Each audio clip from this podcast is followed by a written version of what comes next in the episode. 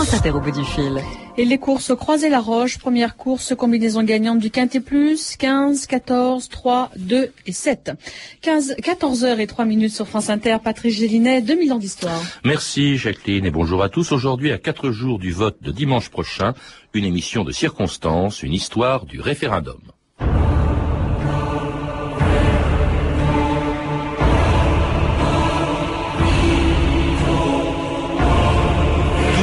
Le peuple en personne n'a pas ratifiée est nulle. Elle n'est pas une loi. Jean-Jacques Rousseau.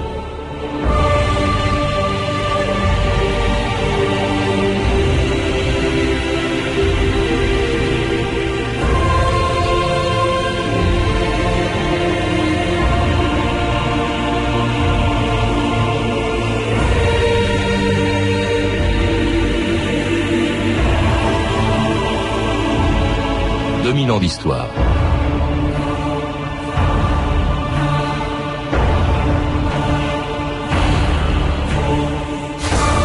Que l'on vote oui ou non, ou qu'on ne vote pas, quel qu'en soit le résultat, le référendum de dimanche prochain sera le dixième depuis le début de la Ve République. Mais on n'a pas attendu 1958 pour consulter directement le peuple par-dessus la tête de ses représentants. Déjà, dans l'Antiquité, ce qu'on appelait des plébiscites, parce que seule la plèbe s'y exprimait, permettait aux Romains de participer à la politique de leur république. Puis cette forme de démocratie directe disparut sous les monarchies de l'Ancien Régime, dont les rois ne tenaient plus leur pouvoir du peuple, mais de droit divin. Réapparus avec la Révolution et le principe de la souveraineté nationale, les plébiscites, devenus depuis des référendums, sont aujourd'hui le moyen le plus légitime pour faire adopter une loi ou ratifier un traité. Le plus risqué aussi pour celui qui décide d'y avoir recours. France Inter, Lise Joly, le 14 juillet 2004. France Inter. Les Français seront donc consultés par référendum sur la Constitution européenne dans les six premiers mois de l'année prochaine. Le président de la République s'impliquera même en personne. Bien entendu, les Français sont directement concernés et seront donc directement consultés.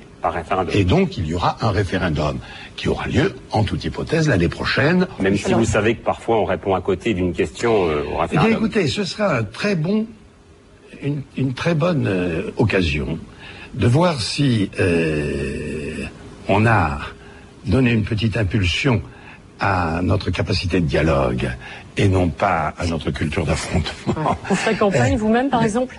On peut vous imaginer faisant campagne ou... Ah, sur un sujet comme, ça, certainement, bien entendu.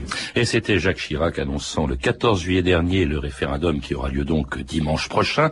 L'occasion pour 2000 ans d'histoire de rappeler demain et après-demain les grandes étapes de la construction européenne. Mais avec mon invité d'aujourd'hui, je voudrais qu'on rappelle d'abord, non pas l'histoire de l'Europe, mais celle du mode de scrutin qui a été choisi, le référendum. Francis Hamon, bonjour. Bonjour. Vous êtes un spécialiste du droit constitutionnel et auteur de plusieurs livres publiés sur le référendum, qui n'est pas, vous le rappelez d'ailleurs, euh, une méthode spécifiquement française et qui ne date pas d'aujourd'hui. On, procédait déjà à ce qu'on appelait des plébiscites, qui étaient en quelque sorte des référendums dans l'Antiquité.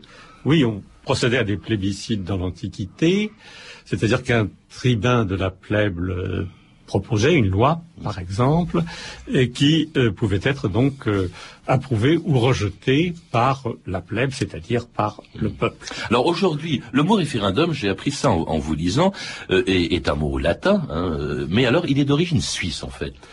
Oui, il est d'origine suisse. Avant l'unification de la Suisse, les cantons étaient tout de même euh, coordonnés entre eux par une euh, diète confédérale et les délégués à cette diète confédérale prenaient des résolutions qui étaient valables ad referendum, c'est-à-dire sous condition d'être ratifié par les populations qu'ils représentaient. Alors les Suisses, qui on le sait, sont de grands, on en reparlera, de grands utilisateurs de ce, de ce procédé, de ce mode de scrutin, qui disparaît bien sûr sous l'ancien régime. Hein. Euh, les monarques sont des monarques de droit divin, donc ils consultent pas le peuple pour ce qu'ils décident. Euh, alors en revanche, ça réapparaît bien sûr avec la, la Révolution française. On appelait ça, je crois, des votations. Euh, les révolutionnaires s'inspirent de Rousseau. Même au fond, le principe du référendum est implicitement contenu dans la Déclaration des droits de l'homme, vous le rappelez, Francis Hamon Oui. Euh, la Déclaration des droits de l'homme euh, dit que la loi est l'expression de la volonté générale, mais euh, elle, n'implique quand même pas que les, citoyens doivent participer directement. Elle dit que les citoyens participent à l'élaboration de la loi, soit personnellement, soit par leurs représentants.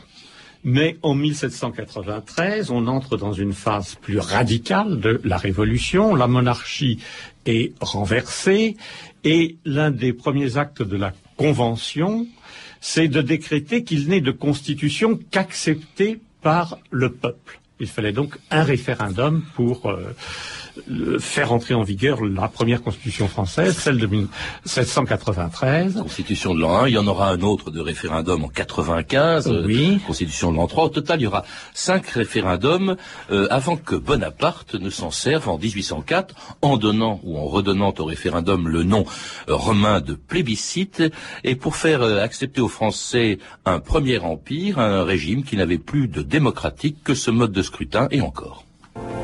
Les résultats du plébiscite Un triomphe. Personne ne pourra contester que les Français t'ont voulu comme empereur et qu'ils souhaitent que... Qu'est-ce que tu fais? Ça me semble évident, je corrige ce qui ne va pas. Mais c'est illégal et surtout inutile. Tu, tu obtiens près de 3 millions de oui contre à peine 2500 non. Que veux-tu de mieux? Il n'y a pas que le résultat qui compte, Lucien. La façon dont les votes sont répartis est au moins aussi importante. Or, la participation des armées est très décevante. 130 000 votes seulement, c'est insuffisant. 450 000. Tiens, apporte ça au Sénat et dis-leur bien que ce sont mes chiffres qui devront être proclamés officiellement.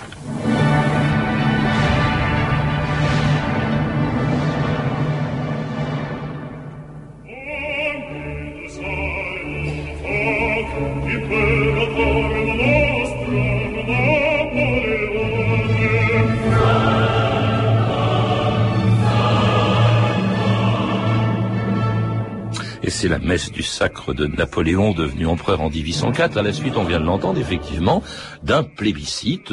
Bon, quel que soit euh, le nombre de oui qu'a pu rajouter Napoléon sur la feuille qui a été rendue publique, euh, c'est un, référendum euh, qui a été qui a été écrasant en faveur du oui. Pour le Premier Empire, c'est assez marrant, un référendum, une consultation populaire, donc très démocratique, peut aboutir à la mise en place d'un régime qui l'est beaucoup moins. Francis Hamon.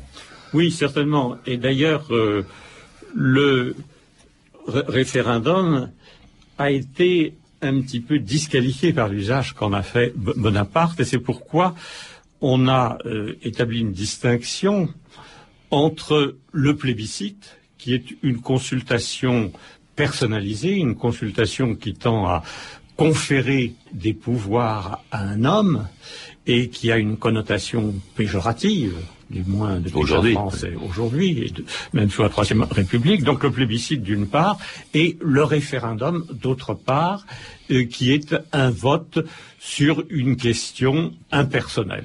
Dans la Alors- pratique, évidemment, il n'y a jamais de distinction totale entre les deux.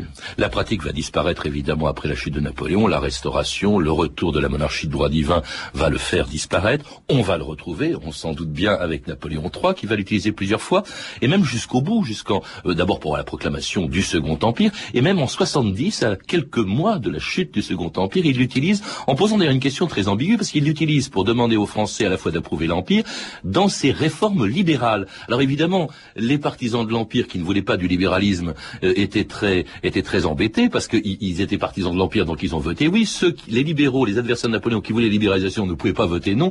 Si bien qu'il y avait une caricature de Domi assez amusante. Je me souviens avoir vu ça dans un vieux livre de classe. On voyait un, un paysan qui demandait à son maire, Monsieur le maire, qu'est-ce que c'est qu'un bibicite? Et le maire, d'un air très suffisant, qui disait c'est un mot latin qui veut dire oui. Alors c'est c'est vrai qu'avec Napoléon, ça n'a pas empêché Napoléon III de tomber. Avec Napoléon, la euh, Second Empire disparaît et la Troisième République refuse et va refuser pendant 70 ans tout recours au référendum, Francis Hamon.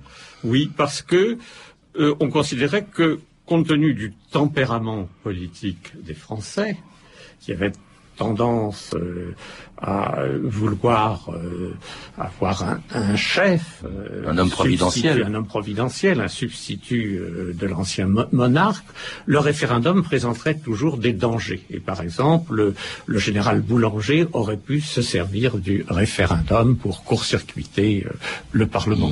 On s'en méfie, on préfère avoir recours euh, aux décisions des représentants du peuple, sinon du peuple lui-même, c'est-à-dire qu'en fait un régime parlementaire qui est un peu le contraire souvent d'un régime euh, plébiscitaire. Il y a quand même deux hommes qui, sous la Troisième République, entre les deux guerres, vont envisager un retour au principe du référendum. Vous les citez, je crois que c'est André Tardieu et, Carré de, Malberg aussi.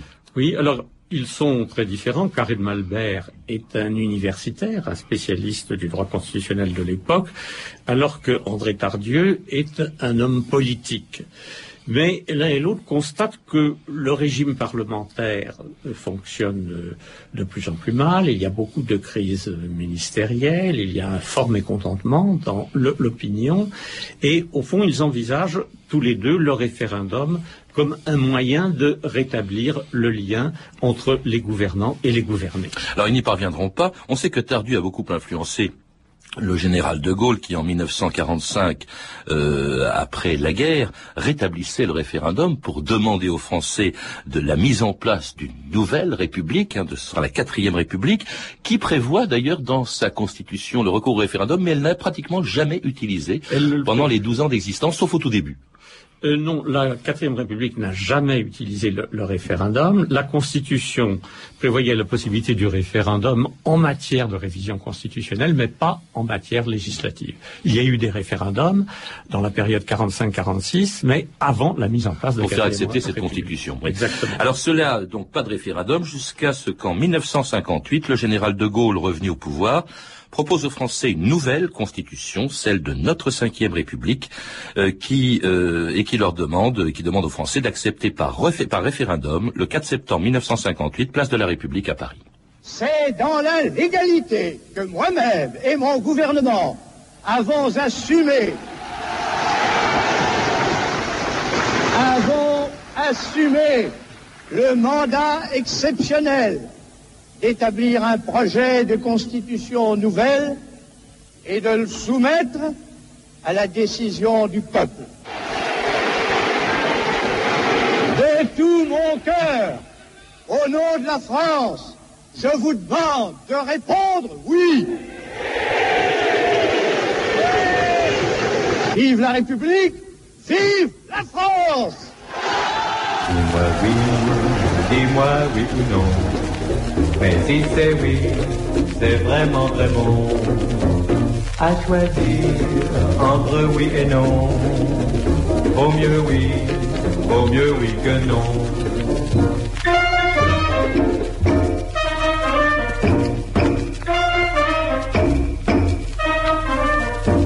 Oh, dis-moi oui, dis-moi oui ou non. Mais si c'est oui, vraiment c'est très bon. Alors dis-moi oui, ce n'est pas de la propagande pour le vote de dimanche prochain, mais une chanson écrite en 1958 pour ce référendum par lequel les Français donc ont dit oui à 80% avec une participation massive, Francis Hamon, à la Constitution de la Ve République qui prévoit donc précisément par plusieurs de ses articles, trois articles exactement, le recours au référendum, mais à des conditions et selon des modalités bien précises. On ne peut pas, le président, le président de la République qui propose, enfin sur proposition du gouvernement, mais on ne peut pas proposer aux Français d'accepter ou de refuser n'importe quel type de loi. C'est tout à fait exact que c'est une différence importante par rapport à des pays étrangers. Dans certains pays étrangers, comme la Suisse, toute question peut faire l'objet d'un référendum sous des exceptions limitativement énumérées. En France, c'est le contraire, c'est-à-dire qu'il n'y a que des questions limitativement énumérées par la Constitution qui peuvent faire l'objet d'un référendum. Alors, en 58, en fait, il y a deux articles importants. L'article 11, qui permet d'organiser un référendum sur un projet de loi relatif à l'organisation des pouvoirs publics ou sur un traité qui aurait des incidences sur le fonctionnement des institutions, et puis l'article 89 relatif à la révision constitutionnelle qui permet d'organiser un référendum sur tout projet de révision constitutionnelle si le président de la République le souhaite, parce qu'il peut aussi faire approuver la révision par le Parlement siégeant en Congrès. Autrement dit, donc, résumons-nous, modification de la Constitution, un traité, hein, comme ce qui va se passer d'ailleurs dimanche prochain, c'est un traité, la, Constitution pour laquelle on va ou on ne va pas euh, voter, euh, ou encore donc une loi portant donc sur euh, l'organisation des pouvoirs publics. Hein, autrement dit, on ne peut pas voter pour, la, pour ou contre la peine de mort, pour ou contre des projets de société, on y reviendra. Mais alors, cela dit, justement, en respectant ces articles, De Gaulle va faire usage du référendum cinq fois. En 58, on l'a entendu, pour faire approuver la Constitution. En 61, pour sa politique algérienne, en 62 euh, pour ratifier les accords d'Évian, et la même année, alors là c'était vraiment la même année, euh, à la suite de l'attentat du petit Clamart, pour que les Français acceptent ou non, et ils ont, ils ont accepté l'élection du président de la République au suffrage universel, et chaque fois, le général de Gaulle engageait sa responsabilité, y compris pour le référendum qui allait lui être fatal lorsqu'en 1969, il proposait aux Français d'accepter un projet de décentralisation et de réforme du Sénat, un projet auquel s'opposent les partis de gauche, mais aussi l'ancien ministre des Finances du général de Gaulle, Valéry Giscard d'Estaing, qui allait contribuer à l'échec de ce référendum du 27 avril 1969. Françaises, Français, sachez que votre réponse dimanche va engager son destin. Si je suis désavoué par une majorité d'entre vous, ma tâche actuelle de chef de l'État deviendra évidemment impossible et je cesserai aussitôt d'exercer mes fonctions. Le référendum n'est pas un moyen moderne et raisonnable d'engager l'avenir de la France. Ce n'est pas ainsi qu'elle doit être gouvernée. C'est pourquoi, en ce qui me concerne, avec regret, mais avec certitude, je ne l'approuverai pas. Oui, 49,27%, non 50,73%. La séance est ouverte. Le texte de la décision prise ce jour par le général de Gaulle est ainsi libellé. 28 avril 1969, je cesse d'exercer mes fonctions de président de la République. Cette décision prend effet aujourd'hui à midi, signé Charles de Gaulle.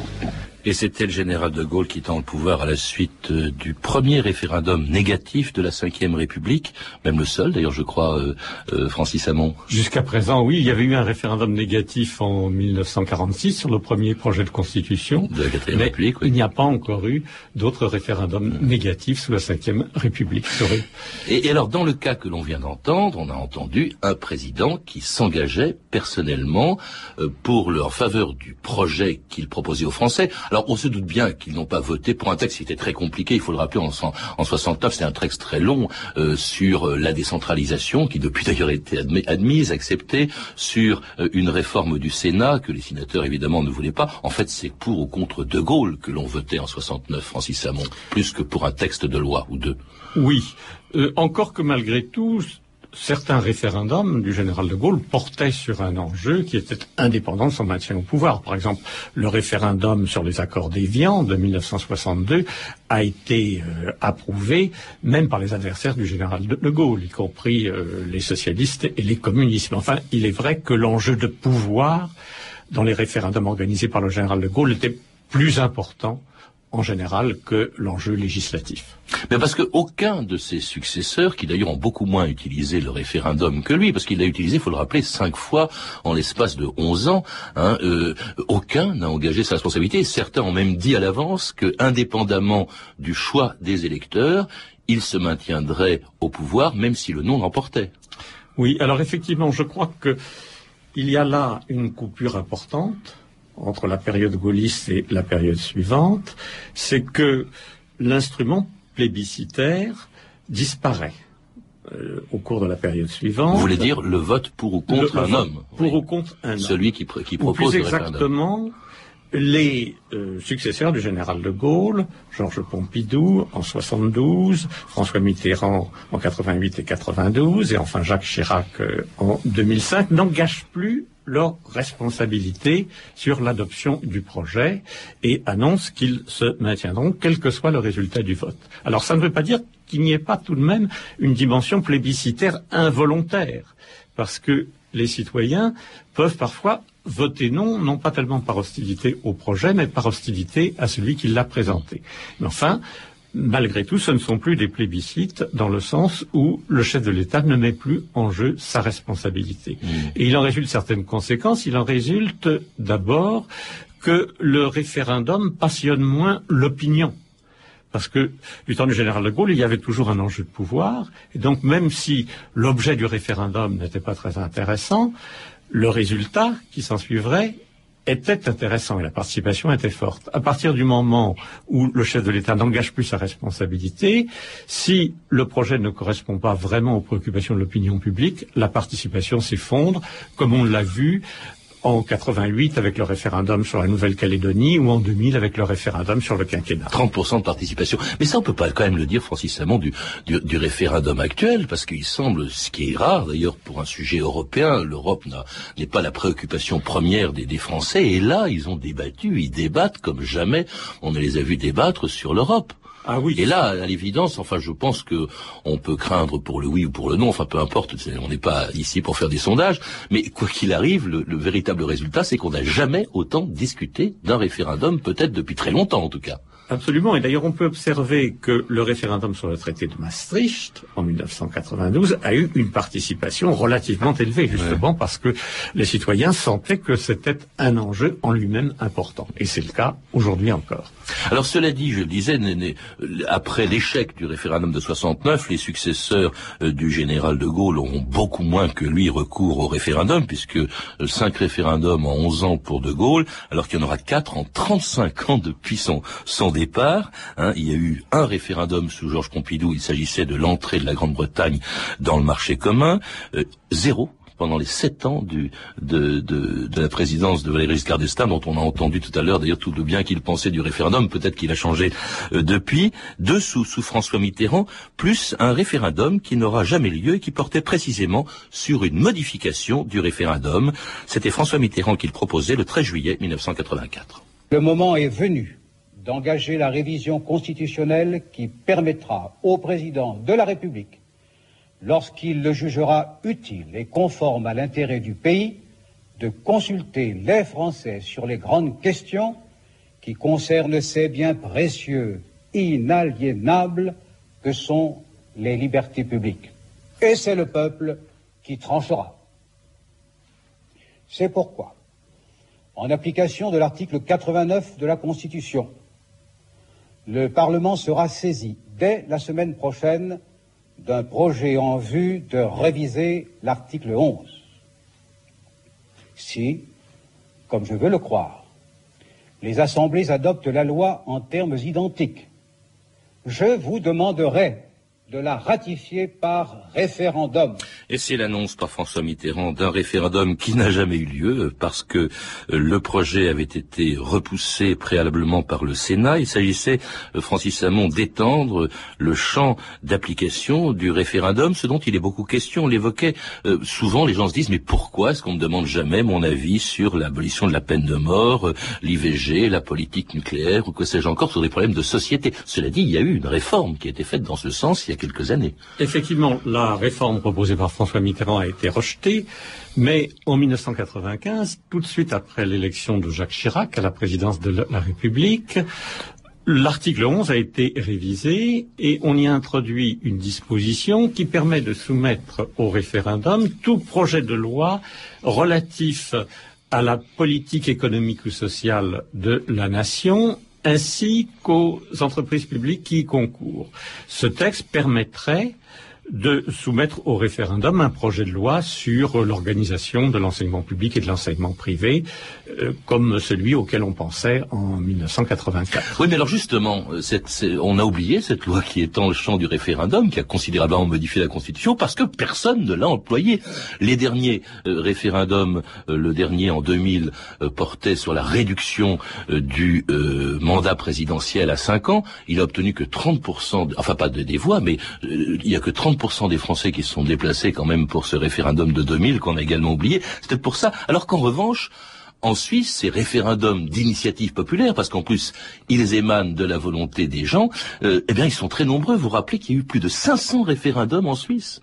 Oui. Francis Hamon. Je crois qu'il faut dire qu'il y a deux catégories de référendums. Le référendum d'en haut, celui que nous connaissons, qui est un référendum à l'initiative des pouvoirs publics et qui porte généralement sur des questions institutionnelles, et puis le référendum d'en bas, à l'initiative des citoyens, qui est d'en bas, en Suisse et en Italie, et euh, qui porte très souvent sur des sujets de société. Et l'expérience montre que les pays où il y a beaucoup de référendums, ce sont les pays où existe le référendum d'en bas, c'est-à-dire le droit d'initiative des citoyens. C'était, c'est quand même aussi des pays moins peuplés. Je crois que c'est Rousseau qui était très favorable à l'idée du plébiscite ou du référendum, qui se méfiait des représentants du peuple réunis en assemblée, était parfaitement conscient qu'en France, à l'époque, le, le pays le plus peuplé d'Europe, il y a deux siècles, on ne pouvait pas organiser des référendums. Il y a une question de taille quand même du pays, Francis Samon, qui compte. Oui, mais la technologie du temps de Rousseau n'était pas tout à fait la même que la technologie aujourd'hui. Euh, en deux mots, euh, les référendums, quel que soit le résultat de dimanche prochain, quel est l'avenir selon vous du référendum, Francis Hamon? En deux mots. Alors je pense que de toute manière, il y aura plus de référendums qu'il n'y en a eu pendant ces dernières années parce que depuis euh, mars 2005, euh, il y a un nouveau cas de référendum, celui qui est prévu par l'article 88.5 de la Constitution, qui prévoit que tout traité prévoyant l'adhésion d'un nouvel État membre à l'Union européenne ne pourra être ratifié par la France qu'après un référendum. C'est un cas de référendum obligatoire le seul en droit français. Et comme il y a probablement, il y aura probablement des demandes d'adhésion d'un certain nombre de pays, la Turquie mais d'autres également, il y aura certainement des référendums sur ces sujets. Mais pour euh, qu'il y ait vraiment beaucoup de référendums en France comme il y en a en Suisse ou en Italie, eh bien je crois qu'il faudrait modifier le mécanisme d'initiative, c'est-à-dire instituer, sous une forme ou sous une autre, le référendum d'initiative populaire. Merci Francis Hamon. Je rappelle que vous êtes l'auteur de deux livres sur l'histoire et le fonctionnement des référendums. Le référendum, étude comparative, publié aux éditions LGDJ, et Le référendum en Europe, bilan et perspective, édité chez L'Armatan. Vous êtes également l'auteur d'un manuel de droit constitutionnel, écrit en collaboration avec Michel Tropper et publié aux éditions LGDJ. Vous avez pu entendre un extrait du téléfilm Napoléon d'Yves Simoneau avec Christian Clavier dans le rôle titre, disponible en DVD aux éditions France Télévisions. Ces références sont disponibles au 32 30, 34 centimes la minute ou sur franceinter.com. C'était 2000 ans d'histoire. Merci à Pascal Baldassari, Clotilde Thomas, Claire Destacan, Claire Tesser, ainsi qu'à Anne Kobilac pour la réalisation. Demain et après-demain, dans 2000 ans d'histoire, donc la suite de notre série d'émissions spéciales.